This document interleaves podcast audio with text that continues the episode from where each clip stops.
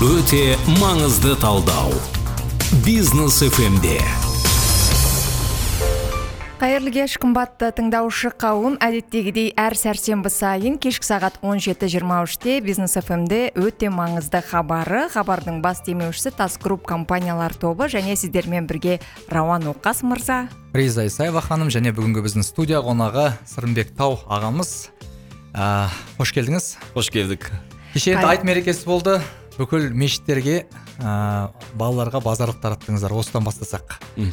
бір жақсы бір үрдіс болды бастамаңыз өте керемет.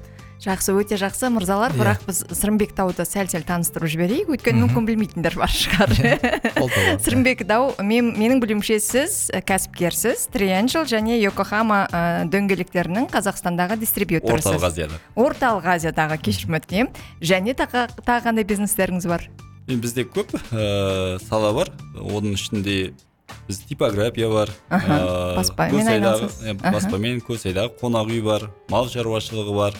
Және де құрылыстық заттардың инструментін сатамыз деген сияқты мхм. яғни табысты мүмкіндігінше диверсификациялап жатқан кәсіпкерсіз. әрине. өте жақсы. Енді рауанның сұрағына жауап берсеңіз. Ә, айт қоржыны деп жасағанымызға негізі біз үшінші жыл биыл. Ә, неліктен үшінші жыл? Біз пандемия кезінде көптеген ә, адамдарға көмектестік қалай көмектестік? Үйінде отырып қалғандар бар күнделікті ақша тауып жүріп ә, ақша таппай қалғандар бар. Сол кезде маған ой келді ә, айт келе жатыр ораза бітті ә, пандемия балалар қалай ә, қуану керек деген сияқты. Үйде отыр балалар шығармайды намаз оқылмайды. Содан кейін біз айт қоржын деп жасадық. Сөйтті да бұрынғы жақсылық жәшігі деп жасағанбыз. Одан бөлегі ол жерде тек тәтті тағамдар болды а, көптеген адамдар жақсы қабыл алды. Сосын келер жылы жасадық содан кейін биылғы жылы сәл үлкенірек жасайық деп ә, сәжде стор деген компания бар. Ә, көбінде мынау сәжде kz деген сайттарды жасаған сәжде kz деген біздің қосымшаларды жасаған қазақстандағы сол жігіттермен ақылдасып отырып барлық затты зәм зәм сол хурма басқа қандай нелер бар? Тәтті тағамдар бар бәрін салып 2500 бо- балаға таратайық деп шештік та. Соны имамдармен ақылдастық. Ә, аяз атаны күткеннен қарағанда өзіміздің ұлттық мейрам айтты күтетін ұрпақ тәрбиелейік деп. Сол 2500-ін тараттық. Жақсы біз ғана таратқан жоқпыз. Бізден үлгі алып ақтау тағы бір қоғамдық қордар қосылып кетті да менің өзімнің енді ішкі есебім бойынша бір жеті мыңдай отбасына таратып отыр мхм. неге бұл сұрақтан бастадық? Өйткені соңғы екі күн бойы барлығының айтатыны осы сырымбек ағамыз. Сырымбек тау.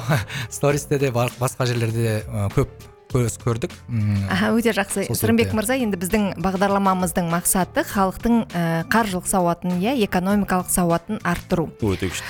Ә, қазақта бір сөз бар иә ә, тартып жесең тай қалады деген. Иә қазақтың өзі менің ойымша үнемшіл болған секілді. Және сіздің сіз туралы ақпараттарды сіздің берген сауалдар ә, сұхбаттарыңызды кешірім өтінемін ә, оқып тыңдап отырғанда мен сіздің осы нәрсеге көбірек көңіл бөлетініңізді байқадым. Жалпы енді менің мамандығым экономика және туризмді бітіргем. Ә, бізде жалпы үйде хизматтармыз ә, есепті жақсы шығарамыз. Содан әрбір нәрсенің мен ойлаймын есебі болу керек. Мына жерге келіп жатсам да мен халыққа пайдам тисе деген есеп болу керек. Не үшін мен келіп жатырмын? Бизнес етемін аты айтып тұр ғой бизнес. Сондықтан жалпы біз бизнес істеген кезде нені бақылап неге контроль қоюымыз керек? Үнемділікке. Сіз бір дәрежеге жеткенге дейін көптеген үнемділік жасау керексіз. Ол үнемділік тек ақшада болмайды. Үнемділік жұмыс күшінде болуы мүмкін. Біз кейде қалай істейміз? Өзіміз сәл дәрежеміз көтерілсе жүргізуші аламыз. Одан кейін өзіміз істейтін жұмыстарды істемей жұмыс осылай осылай келген кезде бізде жаңағы шығын көбейеді да.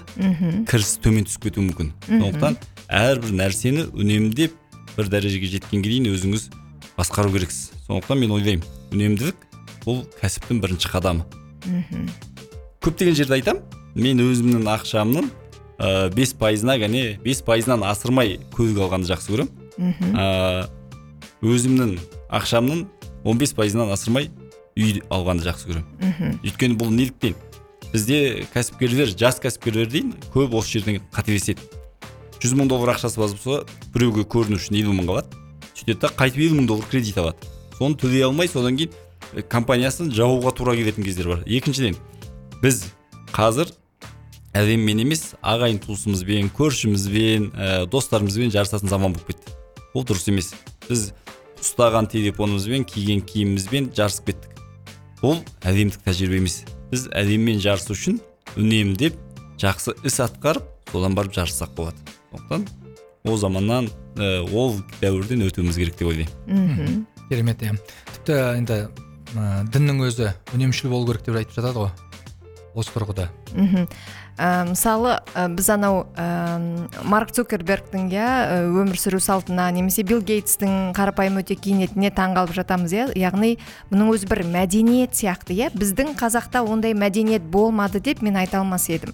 Бізде болған бірақ ол ұмытылып қалды ма әлде бір ә, сондай бір рецессияға ұшырады ма? Түсініксіз. мен ойлаймын ол біздің қазақта болған әлі бар. Ә, бірақ ә, қазір біз ә, оймен емес ой санамен емес көрініспен жарысып жүрміз да.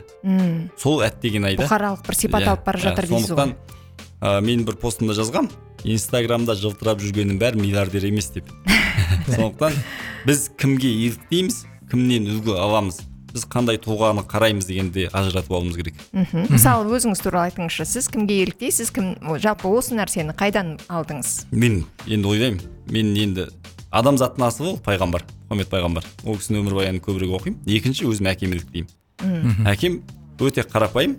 Содан кейін мынау память дейміз ғой енді сақтау қабілеті. Мхм. Әкемнің сақтау қабілетіндей сақтау қабілеті бар адам әлі маған кездескен жоқ. Әкем мектепте директор болды. М, сол жерде үш мың баланың атын білетін и кетіп бара жатқанда артынан қарап айтатын. Е бәленбай ай деп. Сонымен таң қалатынмын сондықтан мен ойлаймын біздің сақтау қабілетіміз жақсарған сайын біздің дәрежеміз де көкірегіміз де төмен түседі.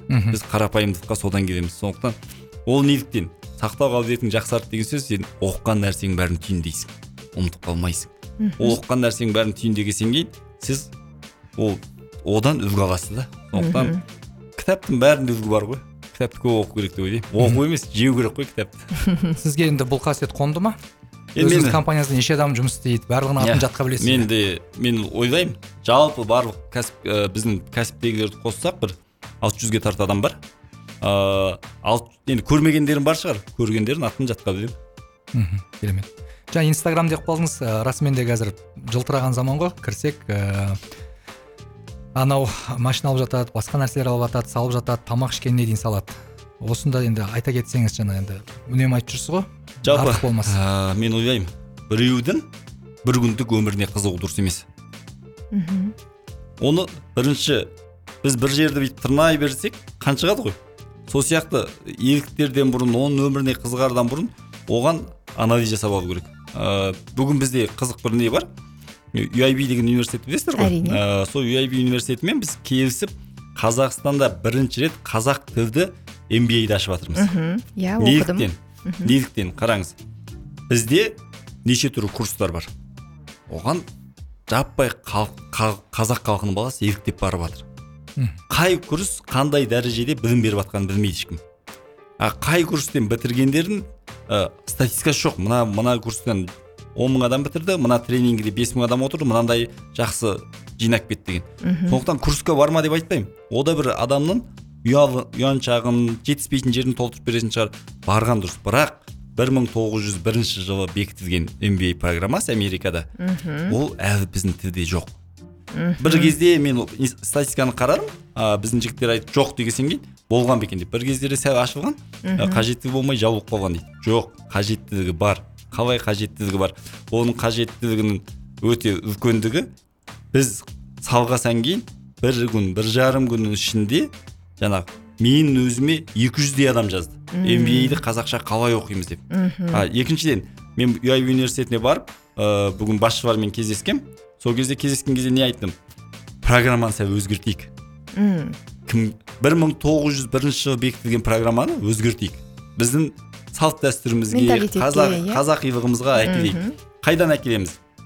Ол жерде біз әлемдік статистика емес қазақстан статистиканы, статистиканы жақсы қарауымыз керек. Содан кейін сабақтардың кей сабақтарды азайтайық кей сабақтарды көбейтейік деп шештік. Мхм қазір енді алла қаласа жүріп жатыр процесс.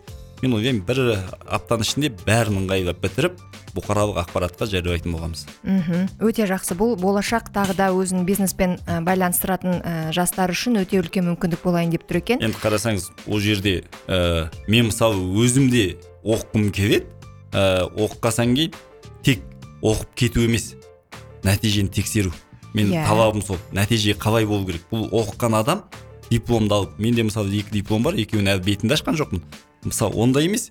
Біз оқып бітіргеннен кейін бизнес ортаны қалыптастыру. Қазақ тілді бизнес. Бізде анау кеше ғана енді қызық болған ыыы есентайда ә, руслан берден жұмабек жанықұлов содан кейін асхат бәріміз көршілес офиста отырамыз. Мхм. Содан кейін қазақбайлар деген ат қойып қойдық. Өздеріңізге. Өзіміздерге. Қазақбайлар неге? өйткені қазақ тілінде сөйлейтін бизнесмендер ма есентайдағы қазақбайлар деген ат қойдық та. Түсінікті. неге? Қызығын айтайын. Бұрын сондай жерде тек басқа ұлт өкілдерін көруші едік мен де сол сұрақты қояйын деп отырғам иә? Аузыңызға сөзіңіз аузыңызда. Әдетте бизнес администрейшнді иә бизнес басқаруды ағылшын тілінде оқиды. Ә, Иә. және ағылшын тілінде ақпарат көбірек Иә. енді қараңыз. Ә, бізде негізі қазақша оқып қазақша сөйлеп қаражат тауып жақсы өмір сүруге болады. Соны дәлелдегілеріңіз келеді дәлелдегіміз келеді. екіншіден ә, көптеген жақсы офистар ғимараттарға барса өңшең басқа ұлттың өкілін көріп адамдардың көзі үйреніп қалған. Біз сол үшін кеше ә, ватсапта чатты ашып қойдық инстаграмда қазақбай бар деп. Неге қазақбай деген сөз жаман естілу керек құлаққа? Иә қазақтың байы. Иә қазақтың байы. Қазақбай деп мысалы ой мына қазақбай мәмбет деген сияқты айтады ғой. Мәмбет деген де жақсы сөз. Сондықтан Әрине. біз осының бәрін қайтып өзіміз үлгі ретінде көрсетуіміз керек. Мхм. Сондықтан біз ә, есентайда қазақбай бар деген чат ашып қойдық. Иә керемет. Енді үнемдеу туралы айтып жатырмыз ғой сырым ә, мырза. Жалпы ә, не нәрсеге үнемдемейсіз? Сіз бар ма сондай нәрсе? Енді ә, мен ойлаймын қазір енді жалпы соңғы күндерімді қарасам ұзақ жолға шықсам ұшақтың билетін үнемдемеймін. Өйткені тынығып баруым керек сәл болса да ол жерде жүрген кезде шаршап тұрмауым керек мыж тыж болып тұрмауым керек. Осы сұрақты қояйын деп тұрған ғой. Неге эконом класс таңдамайсыз мысалы екіншіден барған жерде тамағым мен қонақ үй үнемдемеймін. Өйткені кездесулер болады. Ыыы әрине жақсы қонақ үйде жатып тынығып тұрып жақсы кездесуге барсаң ой санаңда. Екі үшіншіден қаражатты өзің тауып отырғаннан кейін сенің ыыы миыңның дамысы да соның ішінен қарап көресіз. Өзіңнің адамның рейтингісі бар. Сен қаражатыңды басқара алсаң қаражатың өзіңе жеткілікті болып тұрса бизнес класспен ұшта бес жұлдызды алты жұлдызды қонақ үйге жата бер. Өйткені ол сен өзіңнің өзіңді бағалауың жоғарылайды. Сондықтан мысалы мен японияға барып екі, екі жұлдызды қонақ үйге жатып йокохаманың президентімен кездессем өзімді чумо сезініп тұрамын. Мхм, мхм. Енді бизнесқа айналып келдік қой. Ә, сіз алғашқы бизнесті бастағанда неден үнемдеу бастадыңыз? Бұл қарапайым ә, бизнес бастағысы келетін адамдар үшін бір жақсы мен енді бала кезіндегіні айтпай ақ қояйын. Ол кезде енді балалықпен қызығушылықпен кеткен шығар. Ыыы осы 2006 2007 мен ыыы грузчикті де өзім істедім. Менеджер де өзім болдым. Бастық та өзіммін кассир де өзіммін сол кезде ойласам бес адамның жұмысын атқара беріппін. Жалғыз өзіңіз. Жалғыз өзім. Сол кезде бізде жоқ адам деген қараңыз жап жаспыз. 2006 жылы мен 24-темін мхм, нағыз тепсе темір үзетін жас қой. Мхм. мен даже 2004 жылы 22-демін сол кезде де бәрін істедік. Сол кезде біз төрт ақ адам бір 20-30 адам жұмыс істеп жүрдік. Бұл үнемдеу. А одан кейін әр саланы өзім көргесен кейін мен қазір айта аламын дөңгелекті қалай теру керек бір пураға қанша дөңгелек себу керек бәрін айтып беремін мен қазір. Сондықтан оның маманымын да мен. Аха. Қазір біздегі менеджерлер мысалы айтуы мүмкін ә, япониядан 10 контейнер келіп жатыр ішінде 4500 дөңгелек бар бәсе мен айтамын неге 8000 емес деп. М. сондықтан оның бәрін маманымын да мен қазір. Яғни өзіңіздің салаңызда білікті маман болу үшін сол нөлден Әр- бастап әр сатыдан әр баспалдақты басып өту керек. бір баспалдақтан секіріп кетсеңіз ол алдыңыздан жаңағы соққы болып тиеді деп ойлаймын. Мхм Мхм. сіз не- қалай үнемдейсіз ба? Ә, мен мен үнемдей алмаймын. Ә, бірақ мен вавилондағы ең бай адамды оқығаннан бастап сәл сәл үнемдеуді бастадым. Бірақ ә, дәл қазір ә, бізде үнемдейтін бір заман келген секілді. Ә, сондықтан да сырымбек мырзадан сұрау, сұрағым келіп тұр. Қа- дәл қазір адамдар неден үнемдеу керек?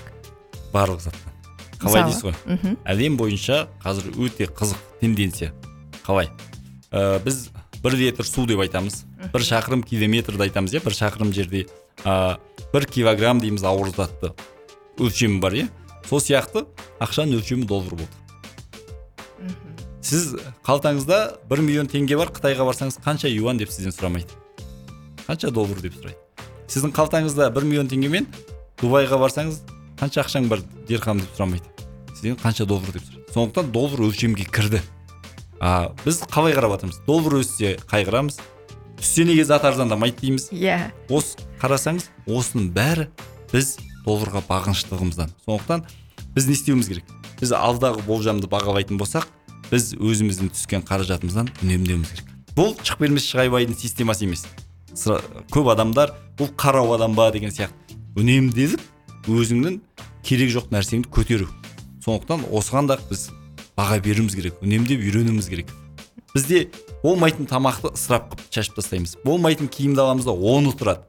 Оның бәрін үнемдеу керек. Біз мысалы алты литр моторы бар машина мінеміз да 25 литр бензин құямыз. Оны мхм. түсінікті.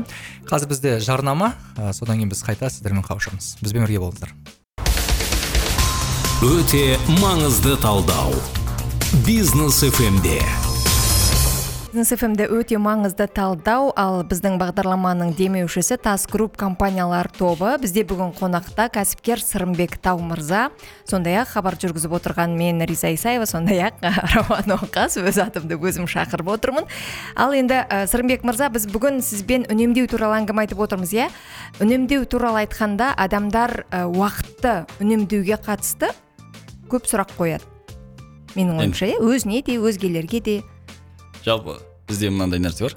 Уақытты үнемдегеннің сыртында бағалау керек. Мм, уақыт құнды дүние ол. Сондықтан біз уақытты бағалай білуіміз керек та. Үнемдеуден бұрын. Енді бағасы бар нәрсені не істейміз? Үнемдеуіміз керек қой. Біз уақыт құнды болса содан кейін уақыт қымбаттатқан сайын біз арзанға алғымыз келеді ғой үнемдеп. Сондықтан біз әр уақытымызды тиімді пайдалансақ оның нәтижесі келеді. А уақытымызды тиімсіз пайдаланып және бос әңгімелерге ұйқыға ә, менде бір қызық статистика бар. Қазақстандағы еркектер орта жасы 68 екен. Иә. Енді 20 жасқа дейін ешкім ештеңке қатырмайды. Сонда 48 қалды иә? Мхм. 48 қалды. Негізі қазақ ата болған сайын көп жұмыс жасамайды. Біз немере баққанды жақсы көреміз біз көпшілміз біздің өз сондай ағайын туысшымыз содан жарайды мен елу жас демей ақ қояйын. алпыстан жоғары біз ә, бала тәрбиелейік соған көңіл бөлейік тағы сегіз алып тастайық қырық жас қалды. Адам орта есеппен күніне сегіз сағат ұйықтаса қырық жастан 14 жастағы кетеді. Мхм. 26 жас қалды. Мхм. Енді біз тамақ ішеміз біз сотка шұқылаймыз біз басқа да және жуынамыз шайынамыз. Статистика бойынша оның өзі 40 жасты 40 жаста 6 жас кетеді. Мм. 20 жас қалды. Мхм. Енді семьяға көңіл бөлеміз жолда жүреміз. Осының бәрін тағы алып тастасақ тағы 5 жас кетеді сіздің мамандығыңыз бойынша жұмыс істейтін жасыңыз егер сіз супер болсаңыз оннан 15 ақ жыл. Яғни әр адамның кәсіби бір оннан 15 ақ жыл. Мхм. Сол 10-15 жылдың ішінде біз не қатырдық деп ойлаймыз да? Көрдіңіз ба мүмкін сіз 20 жаста ештеңке қатырмай 25-ке кеткен болсаңыз ол 5 жыл тағы кесіліп қалады. 30 жастан бизнес бастасаңыз тағы 5 жыл кесіліп қалады. Сөйтіп 5 ақ жылда бизнес істеуіңіз мүмкін. Сондықтан біз оны қалай үнемдейміз? Біз 8 сағаттық ұйқыны азайтамыз біз сотка шұқылайтын уақытты азайтамыз біз жолда жүретін уақытты азайтамыз осылай біз үнемдеуге көшеміз да. Сондықтан әр нәрсені тек ә, ақшаның тек басқа нәрсе емес уақытында үнемділігі бар. Сондықтан бізде бос уақытымызда инстаграмдағы ә, анау ақылды сөзді жаттап алып айтатын ақылды адамдардан қарағанда біз кітап оқып ақылды сөзді өзіміз жаттағанымыз дұрыс. Бізде біле- білесіз ба түркияда? Жегендей болдым кигендей болдым деген мешіт бар. Мхм. Бір адам өзінің алғысы келген үстімде бүтін киім бар екен. Алғандай болдым дейді екен садақа салып қояды кофе ішкісі келеді ішкендей болдым дейді да садақа салып қояды солай бір мешіт салған. Бұл үнемдеу. Біз үнемдей алмаймыз деп айтпаймыз біз үнемдей аламыз бірақ бізді анау дінде енді дін тұрман айтсақ құрғыр нәпсі жібермейді да үнемдегенге. Е бар ғой немене сен деген сияқты. Содан кейін бізде жаңағы орыстың сөзі бар ғой фанти деген. Фонд қаламыз да көбінде. Сондықтан біз осының бәрінен құтылуымыз керек. А, жалпы адам а, тапқан табысының қанша бөлігін иә қанша процентін үнемдегені дұрыс?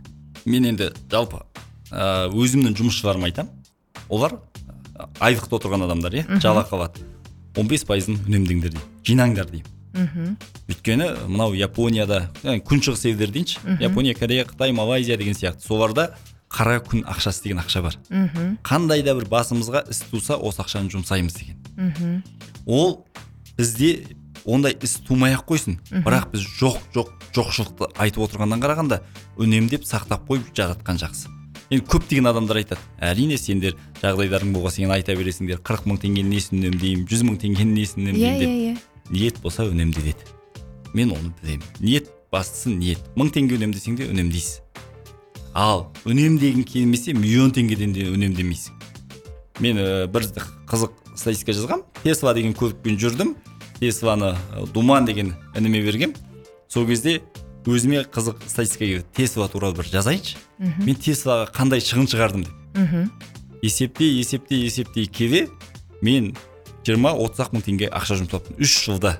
Теслаға теслаға мхм. отыз ақ мың теңге ақша жұмсағанмын амортизациясына ғой ол енді. Тоққа. Зарядтаған. Зарядтауға. зарядтауға сол. Енді мүмкін отыз мың теңге деп жиырма отыз мың деп шығардым. Мүмкін ода кетпеген болуы да мүмкін. Өйткені бізде есентай молда қалада көшеде тегін жерлер көп.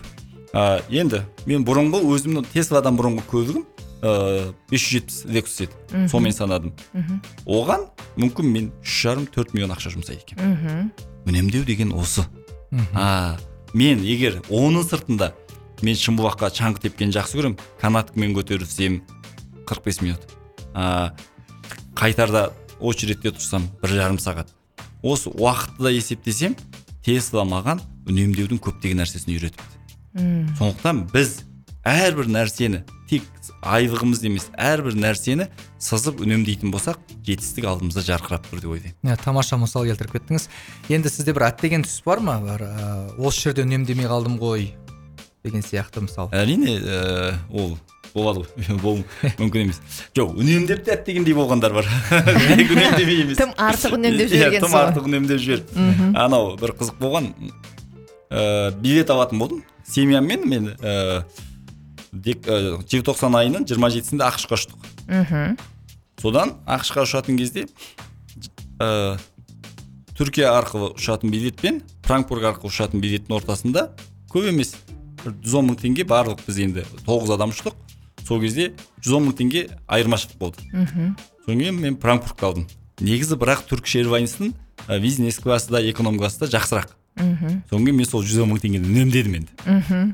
Үнемдедім да ұшып бардық ә, америкада жүрдік. Қайтатын кезде қаңтар болып кетті. Қаңтар оқиғасы болды да анау менің алған билетім люфханза компаниясынан келді. Люфханза қазақстанға екі ай ұшпаймыз деді. А түркіш ұшып жатыр. Түркиш эйрвайнс мен мен отырамын да айтамын иә мұнда үнемді ал жүз он мың теңге деймін да сөйтіп біз нью йорктан германияға ұшып келдік. Германиядан москваға ұштық москвадан алматыға ұштық. Осымен сол үнемдегеніміз екі үш еселеп өтеп кеткен шығар қайтадан. Сондай қызық жағдайлар көп. Е үнемдемей қойып та өкінген жерлеріміз болады енді ол шынын айту керек. Мхм. Үнемдемей ақ осыны бір қатырып жіберейінші дейсің тағы болмай қалады. Аха. Бізде енді бір екі минутқа ғана жуық уақыт қалыпты да бір лайфхактарыңыз болса айта кетсеңіз тыңдармандарға осы үнемдеу бойынша. Мына нәрсе мына нәрсе деген сияқты. Бір жеңіл желпі. Енді бәрі үлкен айлық алмайды көбінің айлығы ә, шайлығына жетпей жатады мысалы. Ол жақтан қалай менде үнемдейді бір өте қызық оқиға болған. Ыыы екі мың тоғыз ба он ба сәл есімде жоқ. Мен бір компанияның акциясын сатып алған. Сол ақшаны мен жоғалтып алдым деп есептедім да. Мхм. Ол кезде менде де айлықтағы адам сияқтымын. Бірақ мен бір көп емес үш жүз елу доллардай жинап сатып алдым и енді анау артымнан ақша бүйтіп түртіп тұр да е мынаны жұмсасашы деген сияқты мхм сөйтіп 2013-те ма 14-те саттым ә, сол акция бір 25-30 мың доллар болды мен сатып жібердім бірақ мен сол жоғалтып алдым деген ниетіммен қалсам осы кезде мүмкін ол бір миллиард болар ма еді мәссаған. 700 миллион болар ол не деген акция? Сонда көрдіңіз ба біз мен үнемдеуді көрдім. Өзіме киімді алмай өзіме нетпей үш жүз елу долларды жинап акцияны ала салдым. Мхм. Бірақ ә, мен оны уақытынан бұрын сатып қойдым да. Мм. Сондықтан адам үнемдегісі келсе жинасын. Мен өзім ә, қандай да бір қаражат жинасам үшке бөлемін. Мемлекеттік валютада отыз процент сақтаймын кейде жиырма процент сақтаймын. Мхм. Енді әлемдік нарық болғандықтан долларда елу процентін сақтаймын. Мхм. И содан кейін менің қай елмен жұмыс істеп отырмын сол елдің валютасымен тағы жиырма отыз процент сақтаймын. Мхм. Сол кезде мен неге олай сақтаймын? Біреу құлдыраса біреу көтеріледі. Мхм. Бірінің бір Иә, есебін жауып кетеді. сондықтан бұл да үнемдеуге әкеледі. Неліктен мен бұны істеймін? Есептеу керек. Бізде теңгелік депозит салып жатырмыз салып жатырмыз дейміз да теңгенің құнсызданып жатқанын қарамай қаламыз. Мхм. Сондықтан біз оны есептеуіміз керек. Ең жақсы депозит не екенін білесіздер ма не? Балаға салған депозит. А білімге салған депозит. Бала. Сен балаңа салған депозит ең жақсы депозит. Яғни сіз балаларыңызға да үнемдемейсіз. Жоқ.